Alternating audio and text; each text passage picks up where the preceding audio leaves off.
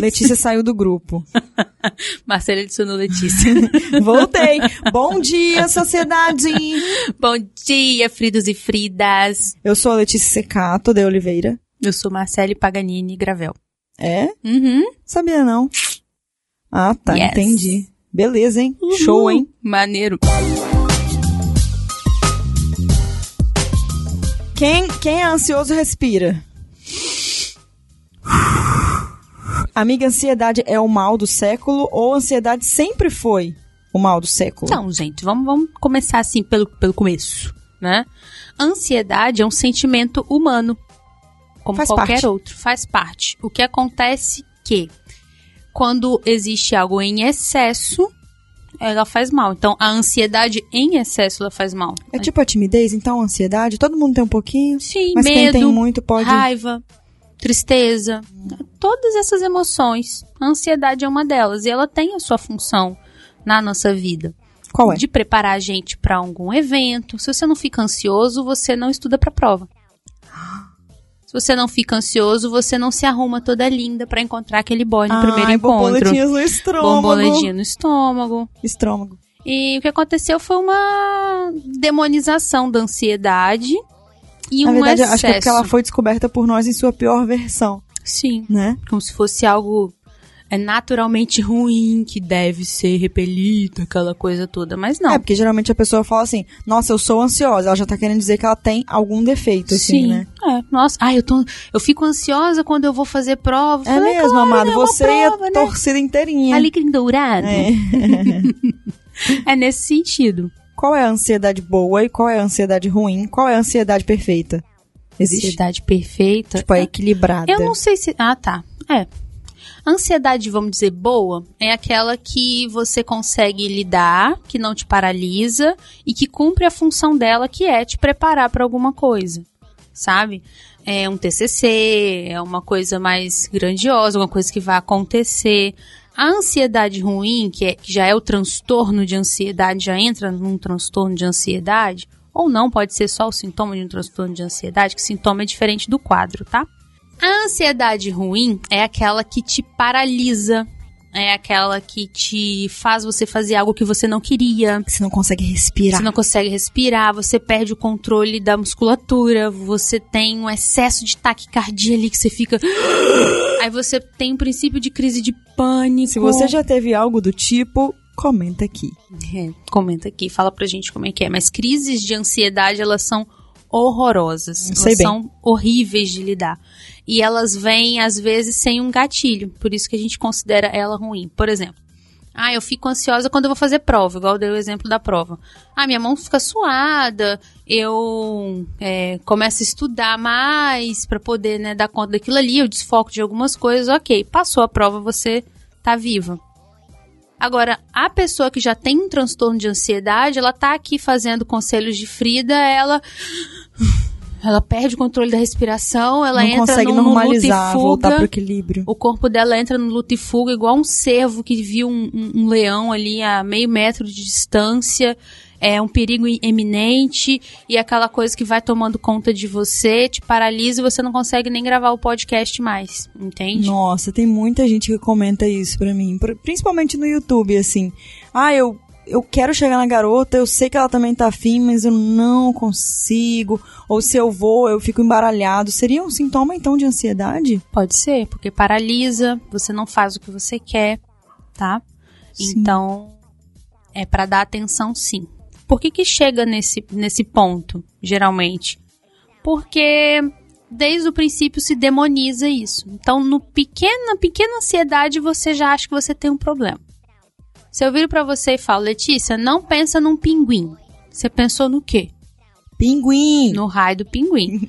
Então a pessoa ela já vê que, ai meu Deus, me deu ansiedade por causa Já da acho que prova. vai ser depressão, que não sei o quê. Só que aí, como a pessoa já acha, ela atrai aquilo ali, aquilo ali vai crescendo na vida dela. Tudo que você tem medo, você atrai. Exatamente. Ao invés de você achar que tá repelindo, você tá trazendo mais. Então, por não haver essa naturalização, muita gente acaba entrando no transtorno por conta disso. Lógico que Tem outras questões como hormonal, de saúde, de etc e tal, de coisas que aconteceram, traumas, né, coisas emocionais, Situações, também trazem. né, Mas na lembranças. maioria das pessoas que falam, ah, é mal do século, levanta a plaquinha. É, não desconcentra a gente. Hã? Aí, ó. Aí ele Olha fica o desfocando nós. Não, conta pros filhos. Qual foi o comentário do Renan? Porque Eu eles não falei situação, ele disse que é situação. É, mas ele não tá errado não, tá? É, errado não tá. Ele me corrigiu, Tá. ele tá certo, mas eu perdi o fio da meada. O que, que eu tava falando? Situação, quando a pessoa passa Hum. pela situação, sei lá. Eu não lembro o que eu tava falando. Você tá grávida ou nós estamos tudo grávidos, Renan? Tá todo mundo prenho. Tô brincando, você tava falando que quando a pessoa passa pela situação, ela já tá com tanto medo que ela acaba atraindo aquilo. Isso, não. A maioria das pessoas que a gente vê, ah, é o mal do século, tá todo mundo com isso, deu, deu uma pandemia disso aí também. É por conta disso. De não haver uma naturalização do que é humano e já pensar que tudo é um problema. Sim. É igual chega paciente lá no consultório e fala: Ai, Marcela, eu sou tímida. Eu falei, tá, e aí? E aí? Qual que é o seu problema? É. Eu sou tímida. Falei, sim, e aí? Que timidez é um, um- um- Uma característica do ser característica humana. Né? Ah, mas o que, que essa timidez te traz? Ah, só me atrapalha apresentar trabalho. Você quer ser palestrante um dia? Não. Você quer ser pastora de igreja, alguma coisa Amém. assim? Não. Então, pra quê? Entenda que isso é seu, isso pode até ser a sua sensualidade, o seu foco, o seu jeito de Nossa, ser. eu falo muito isso quando a pessoa tem aquela timidezinha. Não é? Ah, ah, meus tempos de solteiro. Então tudo virou problema. Então por Verdade. isso que a gente vê tanta gente com crises de ansiedade. tá. Mas, se a gente tá falando de quatro passos para vencer a ansiedade, nós estamos falando daquela ansiedade que paralisa, certo? Isso, do transtorno de Eu ansiedade. poderia dizer também que para vencer a ansiedade e também para prevenir a ausência dela, no sentido de somos ansiosos naturalmente falando, mas existem coisas que a gente pode fazer para não chegar a ser um ansioso compulsivo, né, crônico, Patológico. patológico. Então a gente pode dizer que também serve para isso esses passos. serve, serve de prevenção, sim. Vamos lá, o passo número um é tenha hábitos saudáveis. Quais hábitos saudáveis? Hábitos saudáveis. Soda- saudáveis. Embolei. Hábitos saudáveis de alimentação, exercício físico e de trabalhos emocionais. Que a gente fala hábitos saudáveis só pensa em alimentação e exercício, né? Mas de você cultivar também uma mente tranquila. Você ter coisas que Leveza. servem pra você. Uma meditação, uma yoga, um, um hobby Perfeito. sexo bem feito, vida transante, é ter hábitos É saudáveis. ser feliz, né, amiga? Uma pessoa sedentária, com níveis ruins, taxas ruins, automaticamente ela coloca o corpo dela em perigo, porque ele não vai funcionar na sua forma plena. Ele vai funcionar ali com déficit de alguma coisa e vai sair energia de um lugar para ir para outro. Então Verdade. você abre portas não só para ansiedade, mas para sintomas depressivos, para outras questões que podem aí te dar uma rasteira na vida, tá? Passo número dois. Passo número dois é tenha uma rotina disciplinada. Eu coloquei rotina and disciplina. Que é tudo, disciplina é tudo. Pois é. Ter uma rotina, ai Marcelo, então segunda, quarta, quinta eu tenho que fazer tudo igual? Não. É você ter uma rotina mínima de um horário de sono, de tempo de sono, de coisas que você tem que fazer. E eu botei a palavra disciplina aqui depois, Letícia, porque tá todo mundo querendo gelo e ninguém quer encher forminha. Ninguém quer enfrentar a parte, entre aspas, ruim da vida. Que é que as coisas caiam Do do, céu. céu. e que dê uma vontade louca. Ai, que vontade de estudar. Ai, que vontade de fazer um TCC. Ai, que vontade de escrever roteiro de podcast. Isso não cai do céu. Tem que Por que que programar, a gente colega, vem? senão não vem. Por que, que a gente faz?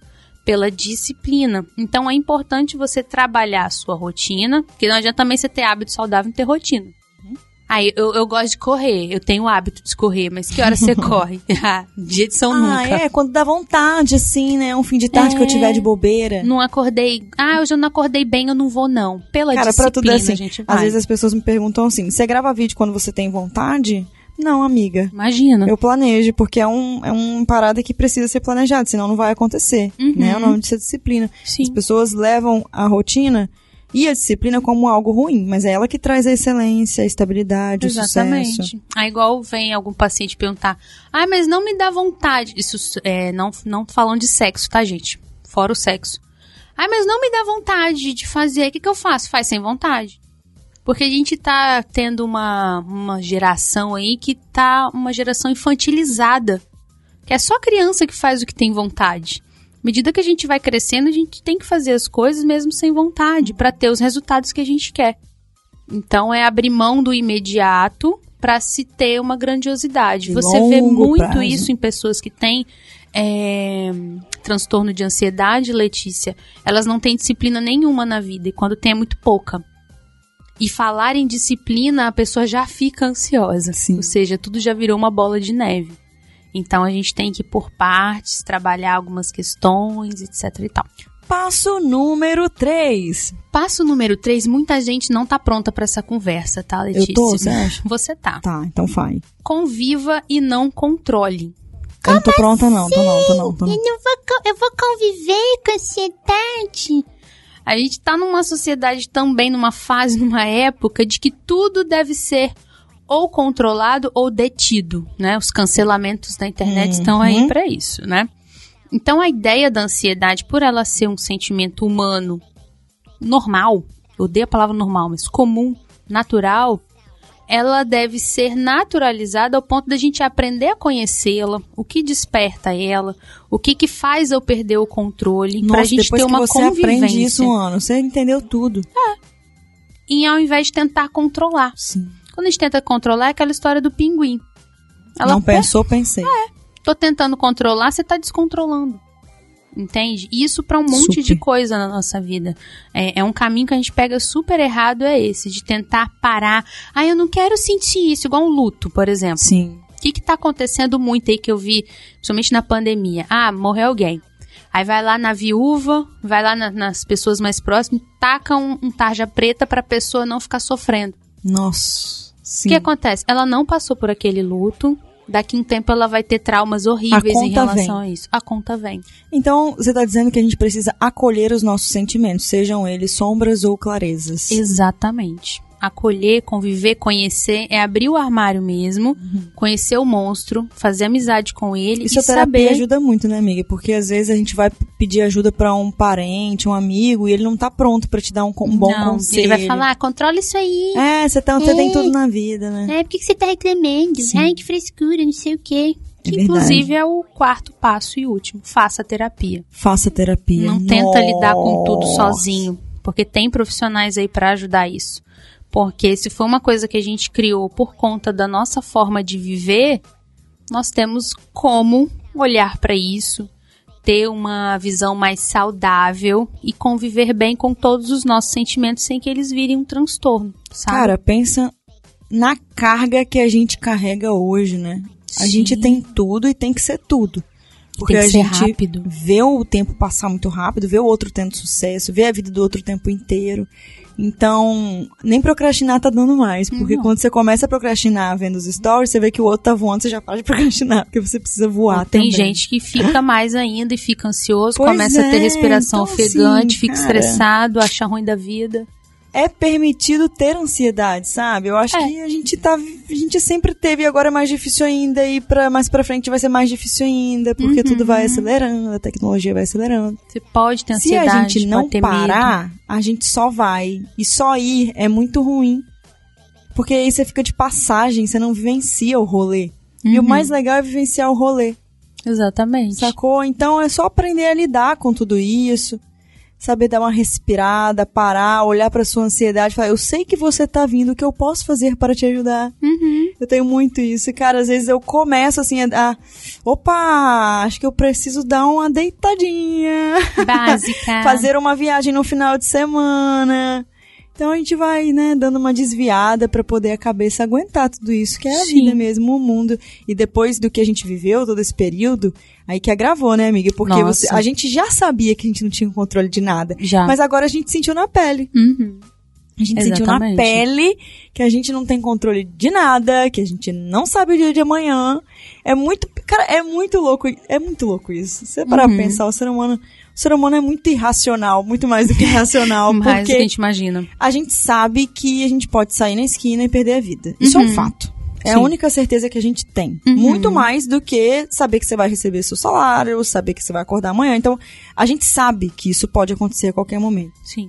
E mesmo sabendo, depois de tudo que a gente viveu, a gente tinha muito mais medo daquilo, por exemplo, Aham. do que da morte em si. Sim. Porque normalizou, a gente já sabe que isso vai acontecer em algum momento, já convivemos com isso desde quando a gente nasceu, então aprendemos a normalizar que pode acontecer e tudo bem. Claro que dá medo e tudo mais, mas não é uma parada que fica tipo, uou, se ficar também, né, tem que tratar. Exatamente. Porque a gente normalizou isso. Então por que, que a ansiedade assusta tanto?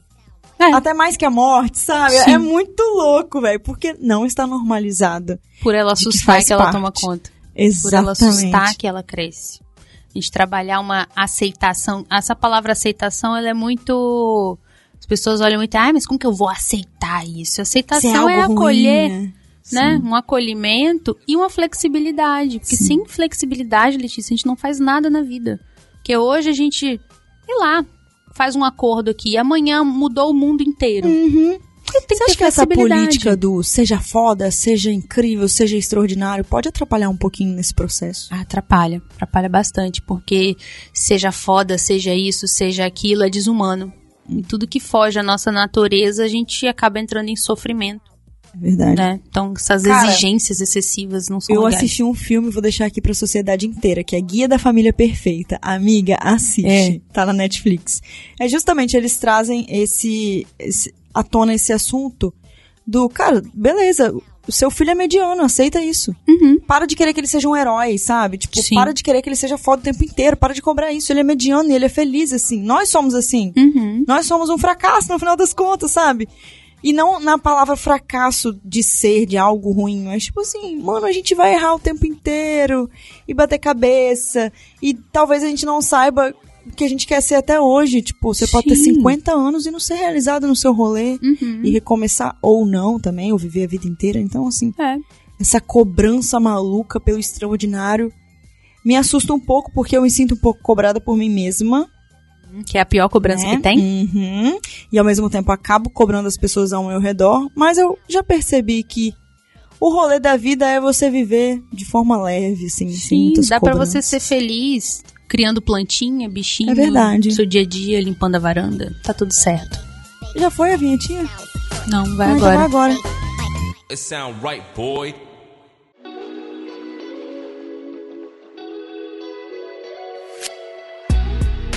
Agora foi. A gente ficou meio zen, né? Aham.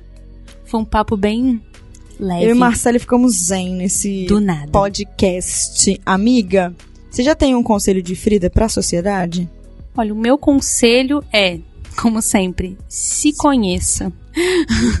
e conheça suas ansiedades, Verdade. seus medos, seus monstros, as partes boas, as partes ruins, que elas vão amedrontar menos e você vai ficar menos vulnerável. É verdade. O meu conselho de Frida do dia é siga a gente no Instagram. Gostei. Muito Siga bom. a gente no Instagram, arroba Conselho de Frida, que você vai ver como é bom seguir a gente, né? Como é bom, né, É Marcelo? maravilhoso. Eu amo seguir o Conselho de Frida. Eu também. Nossa, nossa, me dá, me dar um negócio aqui no coração. Uhum. Então, ó, vou deixar de, de dica pra vocês. O filme que eu já falei, Guia da Aham. Família Perfeita. E eu vou deixar um livro também, que eu amo. As coisas que você só vê quando desacelera. Eu acho que eu já dei esse livro pra vários seguidores meus, assim, porque eu sou apaixonada nesse livro.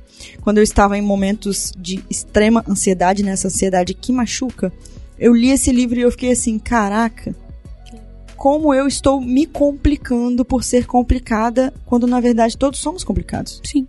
Então depois que você aprende isso é muito bom. Então eu vou deixar essa dica aí pra vocês. Renan, você tem alguma plaquinha pra levantar pros fridos e fridos? Renan tá com fome.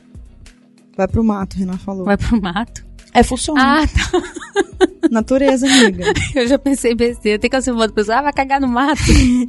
Vai Nossa. pro mato, pelado. Pô, velho. Largados e pelados. É massa, eu gosto de ver esse programa. Eu também. Não vou nem falar o que ele falou aqui. Ainda bem que ele tá sem É microfone. uma experiência É bacana. nesse momento que você fica feliz o microfone tá desligado. É, nessas horas. Então é isso, amiga. Você tá de quantos meses? Eu tô de 18 semanas. Ah, começou com essa palhaçada, velho. Eu acho que é 5, né? Por que, que as mulheres fazem isso quando engravida? Porque não, não dá pra fechar mês. Por quê, Porque tem mês que amiga? tem 5 semanas, tem mês que tem 4. Como é que Você eu vou fala saber? um mês e meio, um mês e uma Um semana. mês e meio. Tô, Quatro meses, cinco. ponto nove. Bota 5 meses. 40 Mano, semanas, que, dá palhaçada. 10 meses Olha, se será você que eu vou me dividir por tornar essa 4. pessoa? Vai. Por que, que você tá finalizando? Cortou, Tá gente. Tchau, gente! Tchau.